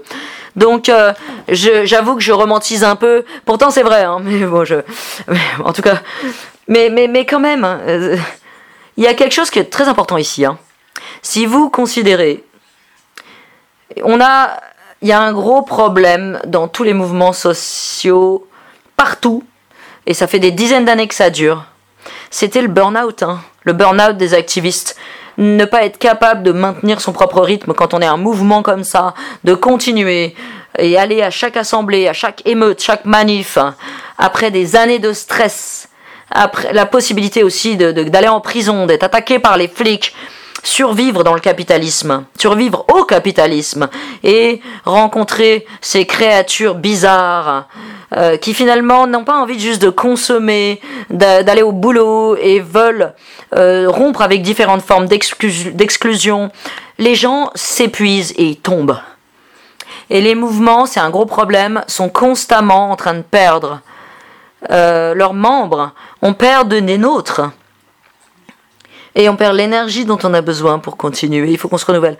Et je dis pas qu'on peut construire une révolution sur ces magnifiques incendies qui brûlent les magasins de luxe parfois, mais en tout cas, il faut pas qu'on les sous-estime. Il faut qu'on les, il faut qu'on en jouisse. Il faut que ces mouvements-là, on en profite. Des mouvements où finalement, on casse les rythmes suicidaires du capitalisme. Donc, euh, je ne crois pas qu'une révolution peut euh, être euh, basé sur juste des, le fun, mais en tout cas, il faut que l'on vraiment prenne au sérieux, que l'on euh, estime, que l'on apprécie ces moments de joie, de joie. Donc je vais quitter ces mouvements magiques euh, et je vais repartir sur mon débat. Vous aviez donc des centaines de milliers de gens, encore une fois, Place Catalonia. Ironiquement, euh, c'était le site vraiment qu'avaient choisi les pacifistes, hein, les non-violents. Mais bon, bref, il y avait 100 000 personnes, mais alors cette fois-là, ces 100 000 personnes, vous pouvez dire qu'ils cherchaient, ils cherchaient le conflit. Ils voulaient un peu de cogne. Il y a eu euh, à quelques quartiers de là une émeute qui avait été officielle par les syndicats officiels, etc. Mais ces gens-là restaient, ils traînaient sur la place, ils n'avaient aucune idée claire de ce qu'ils allaient faire. Une partie de la place était euh, bloquée par la Mosso de Squadra, qui était l'équivalent des CRS, un police anti-émeute. Ils bloquaient certaines rues, il protégeait le Corte c'était le plus gros centre commercial d'Espagne, genre l'endroit le plus fasciste des commerces, les, plus grosses, les entreprises les plus grosses et les plus fascistes étaient réunies là, le Corte euh. Mais en tout cas, il y avait des centaines de milliers de gens, mais ils n'arrivaient pas à, à, se résoudre à attaquer la police parce que psychologiquement, ils ont été tellement formatés, on est les victimes. On est les gens que la police attaque. Nous, on peut pas les attaquer, c'est pas possible. Alors il y avait une intention comme ça qui, couvait dans cette foule. Et, alors il, mettait le feu à la poubelle, il poussait les poubelles vers la police et puis après il, reculait. Bon, rien de spécial, la police restait là. Et en tout cas, l'incendie a commencé à prendre de l'ampleur, de plus en plus. Et il, a fait très chaud. Et on pouvait même pas s'approcher des flammes tellement il faisait chaud. Et alors, euh, vous pouviez sentir, par exemple, à 10 mètres le feu. On ne pouvait pas être trop près parce que ça a commencé à prendre feu, vraiment. Et du coup, euh, et, en plus, les, policiers avaient leur, leur euh, camionnette anti-émeute, leur panier à salade anti-émeute. Il fallait qu'ils poussent leur camionnette. Donc c'était des petites retraites tactiques, hein, de s'éloigner du feu, mais pas trop perdre de place. Mais quand ils ont commencé à reculer les camionnettes, il y a eu une vague d'énergie spontanée qui a parcouru les chines de la foule, et les gens ont vu la police reculer, et ils ont chargé. Il y avait des centaines de gens qui arrivaient et qui, qui battaient, euh, qui jetaient des trucs sur la police. Et alors la police s'est sentie plus en sécurité et ils ont été obligés de se retraiter encore. Et ils se sont barrés à grande vitesse avec leur camionnette parce qu'ils avaient cette foule complètement euh, insane qui courait vers eux et qui les attaquait. Quand c'est arrivé, toute la foule a été transformée. Des centaines de milliers de gens, ça a changé. C'était un groupe de gens aliénés, individus isolés, anxieux, et c'est devenu un organe, un organisme vicieux, monstre, euh, avec euh, mille, des milliers de jambes et de, bras. Et ça a pris des heures pour que la police reprenne le terrain.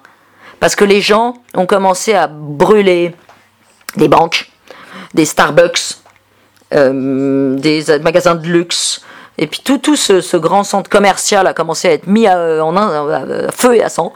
Et donc c'était très, il n'y a pas eu de maison individuelle. Ça a été extrêmement euh, ciblé. C'était pas les pavillons qui étaient brûlés, c'était justement les symboles du capitalisme qui étaient mis en flammes. Et les gens ont essayé de, euh, la police a essayé de reprendre l'espace. Ils ont tiré des milliers de balles caoutchouc. Ils utilisaient encore les, bagues, euh, les balles en caoutchouc dur, hein, ou dans lequel on pouvait perdre un œil. Euh, casser une côte, etc. D'éclater la rate, voyez. Les gens ont refusé de se sauver. Et constamment, constamment, ils ont commencé à jeter justement des pavés, etc. Et la police ne pouvait pas. C'était dangereux pour les policiers. Donc ça leur a pris du temps, mais des heures pour reprendre le contrôle et pour disperser les gens euh, sur la place Catalogne. À la fin, ils ont utilisé les gaz lacrymaux. C'était la première fois dans l'histoire, euh, dans l'histoire de Mosso d'Esquadra qu'ils utilisaient le, gaz, le lacrymogène.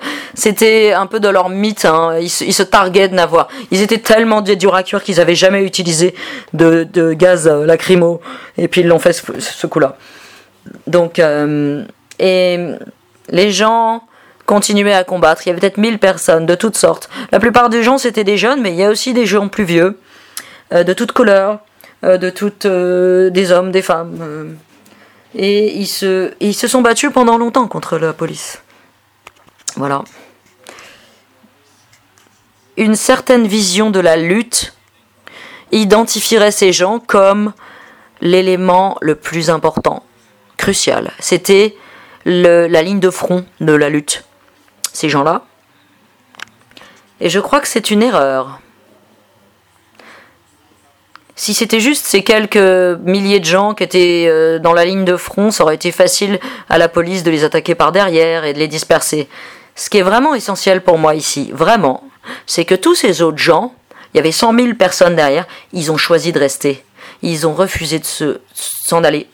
Et si vous regardiez, ils participaient d'une façon violente. Bien sûr, ils jetaient pas les pavés eux-mêmes, mais tout le monde a participé d'une manière violente. C'est-à-dire qu'il y avait même des, des gens qui soutenaient la non-violence qui était là-bas. Et au lieu de se sauver, ils sont restés. Et ils ont commencé à dire non, non, qu'est-ce que vous faites? Il y avait des promoteurs de la non-violence qui disaient non, non, non, non, euh, ne, ne, soyez pas violents. Et il y a des gens de la foule qui se retournaient contre eux en disant non, ils ont raison de jeter des pavés. Ça veut dire qu'on avait créé un espace pour débat libre, un événement gratuit, politique et culturel dans la rue venait d'être créé. Il y avait aussi d'autres gens qui cassaient, alors il y avait ceux qui cassaient, qui démantelaient les pavés de la rue et qui étaient les fournisseurs constants de pavés. Je ne sais pas combien de temps ça a duré, mais c'était intéressant parce que les gens qui étaient venus et ils, sont pas venus euh, avec des marteaux, avec des pieds de biche, tout ça, rien. Ils sont pas venus préparer, mais alors à un moment donné, oh, il y avait tellement de volonté et de désir hein, de créer cette émeute que les gens ont forcé la ville capitaliste à fournir des outils pour transformer la ville justement. C'était les outils urbains, du mobilier urbain euh, qui étaient utilisés, hein, des par exemple des plaques d'égout en fonte hein, pour casser euh, et obtenir des pavés. Il y a eu tellement de euh, trottoirs qui ont été brisés, cassés, que ça a pris à la ville des semaines à tout réparer. Tous les touristes qui venaient à la place Catalogne pendant plusieurs semaines se demandaient pourquoi en fait, euh, mais où sont les plaques d'égout et où sont les pavés, les choses? Ces Espagnols sont vraiment désorganisés. Hein. C'est vraiment, c'est tout le temps en train de, ils, ils, savent pas faire des chantiers ici. C'est bizarre. Ces Espagnols sont bizarres. Il y avait aussi les gens qui aidaient en fait les blessés, les camarades qui ont été blessés par les balles tirées par les flics, qui les amenaient à l'abri, leur prodiguaient les, premiers secours. C'était extrêmement violent parce que dans ces mouvements-là, évidemment, les polices vont toujours à l'hôpital pour voir qui ils peuvent arrêter euh, parmi les blessés.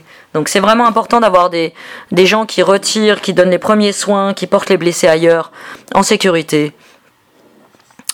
Il y avait aussi les mamans avec les enfants, les personnes âgées, les jeunes qui ont choisi de rester sur la place, qui se sont rendus compte que quelque chose d'important était en train de se produire et qui voulaient faire partie de cette chose et ne voulaient pas partir. Et il y avait tous les gens qui étaient en train d'applaudir, de crier des encouragements, qui donnaient de l'énergie à ceux qui euh, jetaient des euh, pierres, des, pavés. Donc, euh, dans notre société moderne rationnelle, je sais qu'on n'est pas censé croire en la magie. Pourtant, je vous dis qu'il y a quelque chose d'étrange qui se passait. Il s'est passé quelque chose d'étrange. Juste, on prend deux secondes pour réfléchir. Si vous aviez un millier de gens avec des pierres contre 500 policiers entraînés anti-émeutiers avec leurs boucliers, toutes leurs armes, la police était plus forte. Bien sûr qu'ils allaient, ils auraient dû gagner. Tous ces milliers de gens, par contre, ces centaines de milliers, qui ne contribuaient en aucune manière euh, matérielle. Il n'y avait pas d'énergie physique, hein, ils donnaient pas de pavés, ils étaient juste là.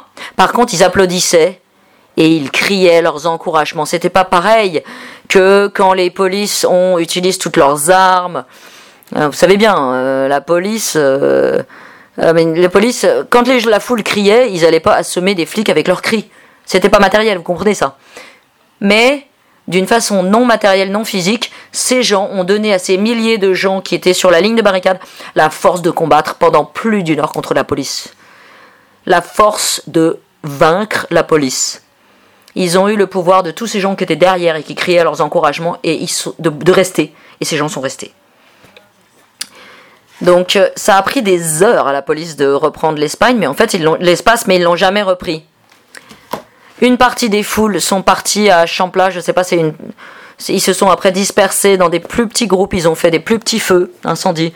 Et une autre partie de la foule s'est dispersée vers quelque chose qui s'appelle la balle, qui est un, des quartiers d'immigrés. De, et vous voyez tous ces gens des quartiers, des immigrés, des gens sans papier, des gens qui souffrent les humiliations de la police tous les jours de leur vie. Ils avaient enfin une occasion de se venger, prendre leur revanche. Donc vous voyez ce qu'ils faisaient? Ils faisaient des petits tas de cailloux, ils mettaient le feu à la poubelle et ils attendaient que la police arrive. Donc en fait, pour les attaquer. Et en fait, la police a abandonné la moitié de ces quartiers, a laissé tomber pour une partie de la nuit, pour le restant de la nuit. C'était totalement euh, des quartiers débarrassés de la police. Voilà. Donc euh, voilà.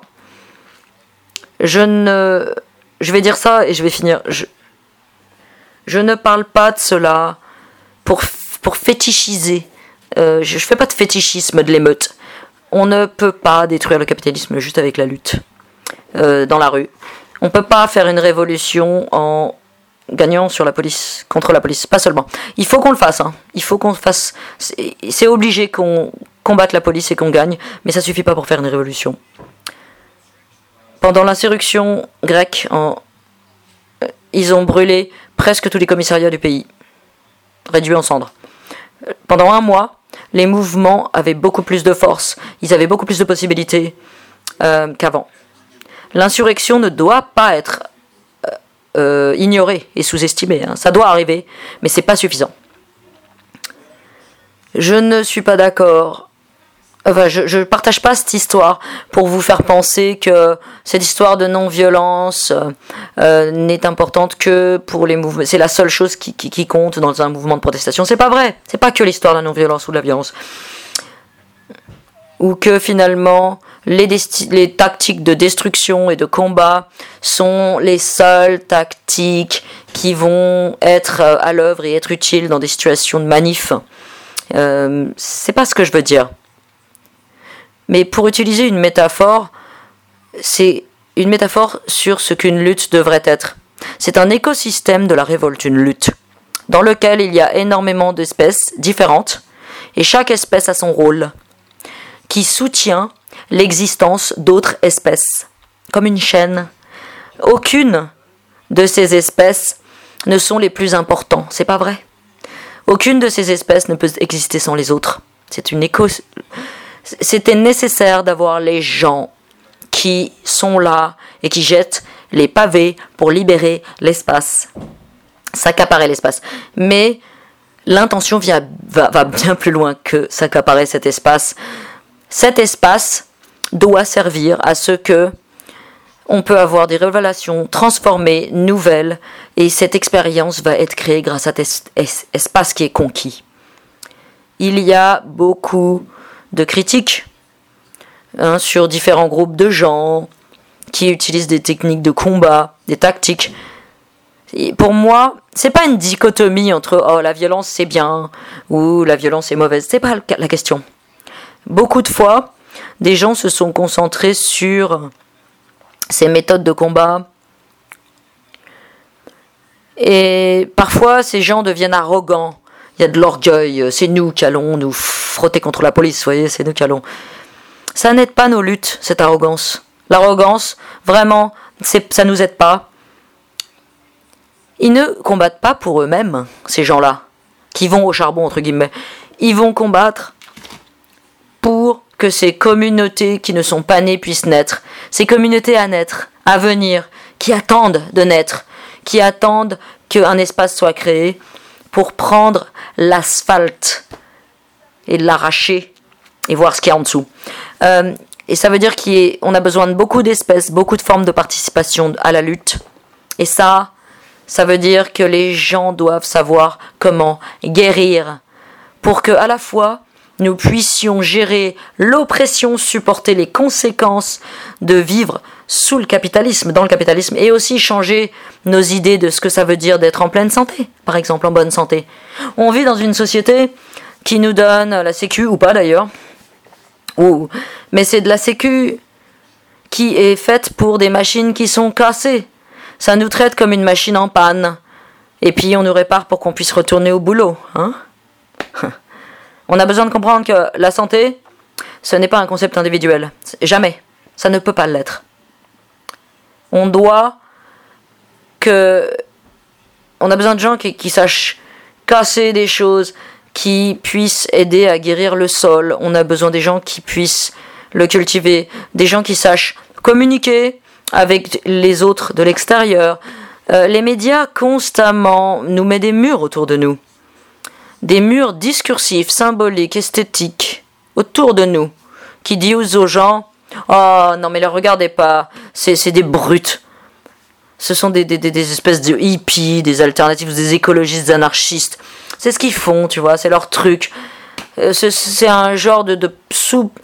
Ils font partie, je d'une plus, des, des, aspects de la pluralité de la démocratie, mais franchement, il n'y a rien à voir. circuler, il n'y a rien à voir, vraiment. Non, on a besoin de briser ces murs euh, qui nous qui nous cache à la vue de, l'extérieur. On a besoin de communiquer avec l'extérieur et au travers de ces murs médiatiques. On a aussi besoin des conteurs, de ceux qui nous racontent les histoires, des historiens qui aussi vont arrêter l'amnésie sociale, nous conter l'histoire des luttes, d'où nous vient, d'où on vient, qui on est, et comment est-ce que d'autres avant nous ont pu lutter ça n'a pas commencé avec ce président, la lutte, ce gouvernement spécifique d'aujourd'hui. Ça, ça, date pas de, de si. C'était pas si jeune. Hein. Et toutes ces différentes formes de participation, ces formes de vie se soutiennent l'une l'autre, nous donnent de vie, nous donnent plus de vie à l'autre. Hein, on s'échange. Donc c'est comme ça que ça commence, c'est comme ça qu'on fait ça. D'une façon d'illustrer en fait que les relations euh, possibles dans la lutte peuvent être comme ça. Et c'est ça ma critique de la non-violence. C'est pas le choix euh, d'utiliser certaines ou certaines tactiques. C'est une tentative de prendre cet écosystème et de le, de, de, le déchirer en deux. je critique en fait le fait qu'on puisse prendre cet écosystème, de le déchirer en deux et dire non, ça c'est pas légitime, c'est violent, et il faut que tu m'écoutes, crois ce que je crois, ça c'est violent, c'est pas beau. C'est d'arracher ça, qui est finalement est une idée autoritaire. Et cet autoritarisme peut prendre différentes formes. Par exemple, les gens qui euh, sont euh, à la promotion de la lutte armée, qui disent c'est nous, c'est nous la vérité de l'histoire, c'est nous les costauds, et vous pouvez juste nous suivre parce que nous on a raison, parce que voilà. Donc suivez notre organisation. C'est pas ça que je veux. C'est pas de ça. Tous ces champs sont une espèce unique qui pensent qu'ils peuvent construire la jungle à eux tout seuls en entraînant tous pour qu'ils deviennent un membre de leur espèce unique. C'est complètement absurde. Rien n'est plus absurde que ça. Mais on a besoin de critiques. Je veux pas dire que chaque forme de participation à la lutte est ok. Je dis pas, il y a des gens qui, par exemple, qui font des, qui sont euh, qui, passent des accords avec l'autorité, qui utilisent euh, euh, les nantis, qui ont une influence, qui font des manigances. Non, non. Ils ont un mauvais esprit ces gens-là, et ça non. Mais en tout cas, si on a une possibilité de travailler ensemble dans une lutte avec plusieurs facettes, si on peut au moins avoir plein d'idées dans une conversation, alors le point de consensus doit être que personne ne doit essayer de prendre le contrôle sur les autres espèces.